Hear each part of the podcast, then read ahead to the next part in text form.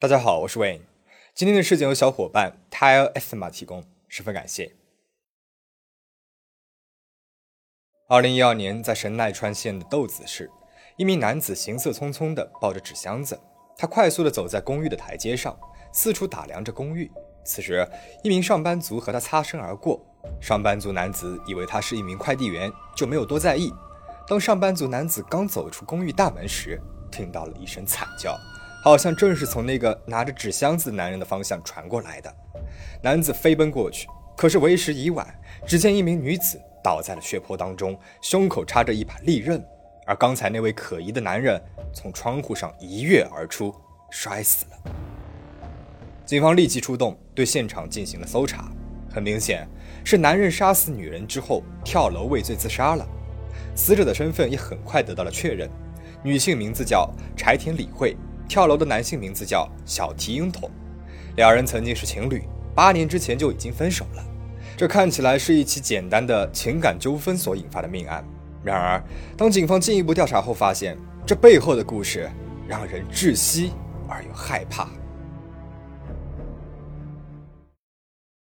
二零零四年，二十五岁的柴田理惠刚刚从福冈的某所大学毕业，来到了东京的一家广告公司工作。他性格开朗，喜欢运动，尤其喜欢羽毛球。于是他加入了京东都世田谷区羽毛球俱乐部，在那里他结识了不少的朋友，其中就有一位名字叫小提英统的男子。这位小提英统三十二岁，是东京某所私立女子高中的老师。他看起来外表儒雅随和，谈吐间成熟稳重，又不失风趣。穿着打扮给人一种十分清爽的感觉，柴田理惠对他很有好感。再加上初到东京的他没有什么朋友和社交，久而久之，小提英统就成了他的依赖。两个人坠入了爱河，却没有想到，这也是他未来长达八年悲剧的开始。随着两人交往的逐渐深入，柴田理会发现小提英统他并不像他外表所呈现的那样成熟稳重啊，他暴躁易怒，自尊心极强。常常因为一些小事儿而发脾气，比如约会的时候，柴田理惠他只要稍稍迟到了一会儿，他就会生一整天的气，让柴田理惠也不好过。也许是因为小提英统是家中最小的儿子，家境也算不错，自幼就受尽了宠爱，也没有受过什么委屈。大学毕业之后，一向心高气傲的小提英统没有如愿找到心仪的工作，他只能够在私立女子高中教社会学科。而这所学校的契约结束之后呢，他还要转到另外一所学校去。工作的不顺利让他自尊受伤，甚至时常迁怒于自己的女友柴田理惠，啊，动不动就对李慧发脾气，甚至还发给李慧一些相当极端的信息，这让李慧感到非常的害怕。也许是因为太害怕对方了，尽管李慧在恋情当中一点都不感到快乐，但还是持续着和英统的恋情。同时，他也开始咨询一些相关的组织，问自己应该怎么办。在这过程当中，他认识了三好。三好是一个咨询师，会耐心的倾听李慧的烦恼与苦闷，并且加以疏导。两年之后，李慧终于无法忍受这一段恋爱关系了，战战兢兢的她向小提英统提出了分手。起初，小提英统并没有同意，他反复纠缠李慧，对着李慧大吼大叫。甚至还在李慧面前摔盘子自残，极端的情绪又淋漓尽致的展现了出来。李慧太害怕了，就同意不分手。两周之后，英统的情绪稳定下来了，李慧又一次试探着的提了分手。但是没有想到这一次，小提英统居然答应了。和小提英统分手之后，李慧被三好追求。与英统不同，三好他耐心温柔，并且十分尊重李慧。李慧渐渐对他有了好感。不久，两个人就在一起了，却没有想到，一周之后，李慧的手机突然收到了许多骚扰和恐吓信息。这些信息都是小提音筒发过来的。他说：“我绝不允许只有你一个人幸福，背叛的罪名是很严重的。”看到这些短信之后，再联想到之前两个人在一起的时候，小提音筒的那些极端行为，李慧再也不想和这个人有任何的接触和联系，便把对方给拉黑了。一年多后，也就是二零零八年的夏天，李慧和三好举行了婚礼，住所呢也从东京搬到了神奈川县的豆子市，他的姓氏也换成了夫家的。这下好了，自己的名字变了，住所变了，对方的号码也拉黑了。李慧心想，这总能和小提英统断了这份孽缘了。好好享受自己的婚后新生活了吧。然而此时，小提英统还在疯狂地寻找李慧的下落。他给李慧发去了信息，打去电话，发现自己被拉黑了。于是，他就去李慧原来的家找她，但是发现人去楼空。他不死心，去了一次又一次，在确认李慧已经搬家，并且不会再回来以后，他开始每天蹲在电脑前，上网搜索着关于李慧的任何信息，哪怕是只有一丁点，他也要像苍蝇一样盯着那个裂了缝的蛋，直到蛋发臭。二零一零年的十二月，分手四年之后，小婷同发现李慧在 Facebook 上的账号有了更新，他立马发了一百多条信息过去，全是各种让人害怕的威胁。原来啊。结婚后的李慧成为了一名自由设计师，她的作品一直都是用笔名的，所以一直没有被发现。但是百密一疏啊，为了方便推广自己的作品与客户联系，李慧就在用自己原名注册的 Facebook 上面实时更新了作品。但是没有想到，这个无意间的举动却给她带来了杀身之祸。小提英统下载了李慧在 Facebook 上面的所有照片，还在雅虎问答上投稿了四百多个询问帖，询问着照片的出处。作者信息以及家庭住址，我们似乎能够想象得到，小提英统坐在电脑前，双眼遍布血丝，拼命搜寻一切有关李慧信息的可怕样子。果然，网络是无所不能的。小提英统得知了李慧已经结婚，被彻底的激怒了。他立即辞去了当时的教师工作，甚至做出了自残的行为，开始全身心的投入到了搜寻李慧住所的行动里。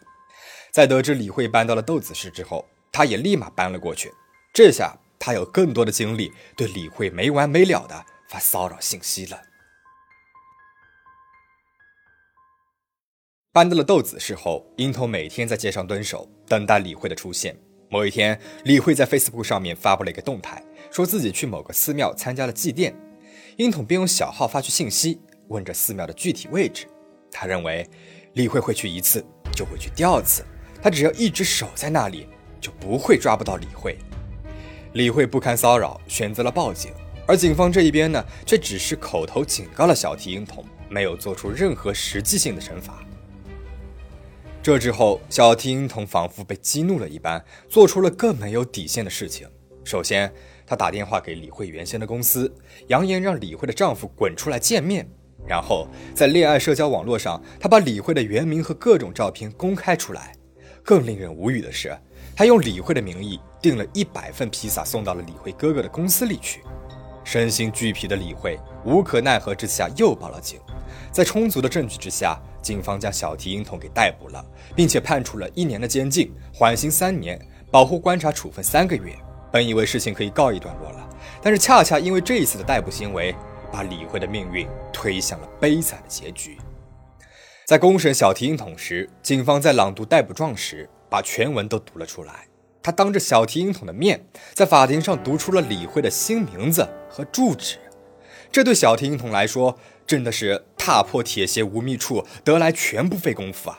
他当场就记下了地址的大概，在三个月的羁押刑满之后，他就开始了他的复仇之旅。李慧因为担心英统还会前来报复，就在家门口安装了摄像头，还改了门牌的姓氏。暂时找不到地址的英统又开始疯狂的短信轰炸了。短短二十天，他就发送过去了一千零八十九条骚扰信息。不过一个月之后，小提英统突然不再骚扰李慧了。长达半年多的时间，李慧一家人没有遭受到任何的骚扰，他也就放下了警惕心，把家门口的摄像头给拆掉了。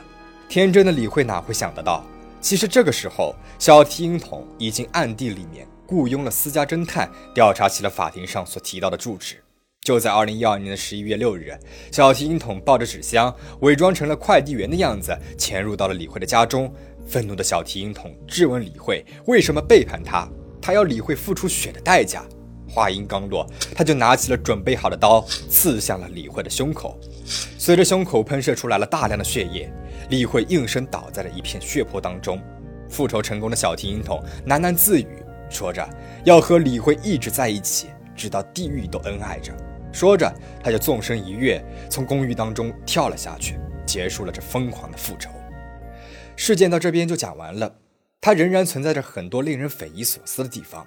首先，警方竟然在逮捕状中写着被害人的地址，还当众提供给了嫌疑人。其次，在羁押的三个月时间内是不能够骚扰李慧的。然而，不知道是为何，小提婴童在这三个月时间内还是不断的用信息轰炸李慧，警方呢却没有延长羁押时间，并且做出惩罚。最后，最令人惊讶的是，小提婴童所雇佣的私家侦探从市政部门轻而易举的就拿到了李慧家人的电话和信息，这些情报本应该是被重点保护的。然而，这个侦探不知道用了什么手段，非法取得了这些情报，这间接的导致了李慧的死亡。事件之后，这名侦探也被警方起诉逮捕，赔偿了一百一十万元。本来有许多次机会能够拯救李慧的生命，却屡屡因为警方的疏忽、监管的不健全，还有背后恶意的盗用他人信息等等因素，导致了这起惨案。不过说到底，小提婴童不健全的情感观是让两个家庭的人都陷入了巨大痛苦的根本呐！过分的占有欲和控制欲吞噬了小提婴童的理智。健康的爱情需要两个人共同的成长和经营，而不是纠缠不清的捆绑。希望大家恋爱生活当中能够遇见良人。最后还提醒大家，如今社交网络十分发达，在我们不经意的网络上分享自己的生活的同时，说不定。也给坏人一些可乘之机，还请大家保持警惕，保持安全。对了，我们的限量版 T 恤购买链接就在评论区里面，如果大家感兴趣的话，可以点击链接进行购买哦。提醒自己，take care and keep safe。我们下期再见。